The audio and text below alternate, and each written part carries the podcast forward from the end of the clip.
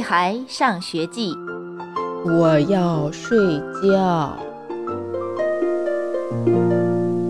我不要去奶奶家。我尖叫着表示抗议，可是无效。妈妈就像捂住了耳朵似的。如果换成你，你肯定也会发疯的，因为我的奶奶是外星人。他脸上总是涂得像调色板似的，长长的、尖尖的指甲也涂得血红，耳朵上戴着也能拴住 ET 的金属环，一摇晃脑袋就会发出叮叮当当的声音。这些不算什么。他竟然比我还疯狂，喜欢玩溜溜球、电脑游戏、海盗船、高空飞车。自从上次溜溜球大赛赢了光头强之后，奶奶就成了全院孩子的偶像，我除外。我不清楚这次去奶奶家又会发生什么可怕的事情。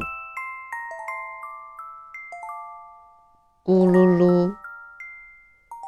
刚到奶奶家，我肚子就开始抗议。可是别指望奶奶能给我做一顿正常的饭菜。每次到奶奶家，基本上都是我在照顾她。我找遍厨房的每一个角落，只找到一堆地瓜。亲爱的宝贝。你一定饿了，好吧，让我来做饭。奶奶旋转着进入厨房。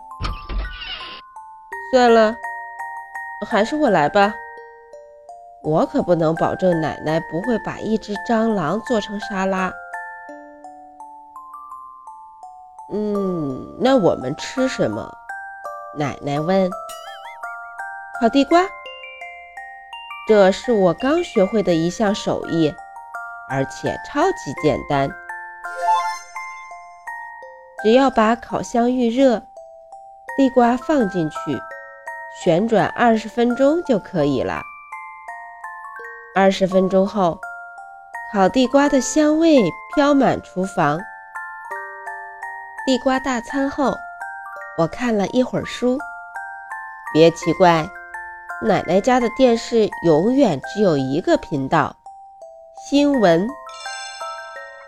就像她听音乐只选择最让人耳朵受不了的一样。然后我乖乖地洗漱完，准备上床睡觉，甚至没忘记洗干净我的臭袜子。自从第十八双臭袜子被奶奶扔掉后。我已经彻底投降，一定会记得在临睡觉前把袜子洗干净，否则早晨起来，我的袜子肯定会无影无踪。这么早睡觉啊？奶奶进房间从来不会记得敲门，声音大得像敲鼓，况且时间一点都不早。已经晚上九点了，我躲进被窝里，至少这时候，被窝是最安全的地方。我学会了一个新游戏，可总打不过关，你来帮帮我。奶奶不管不顾地把我从床上拉起来，推着我来到电脑旁。别烦我。我困了，我的抗议总是淹没在嚷嚷声中。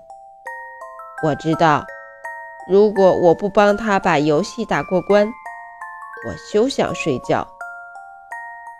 一小时后，奶奶终于把游戏打过关了。我可怜的嘴巴已经被哈欠彻底占领，一个接一个打得快抽筋了。啊！我要睡觉。再帮我拼一个小拼图，求你了。奶奶嘴里的小拼图竟然有半个屋子的地板大。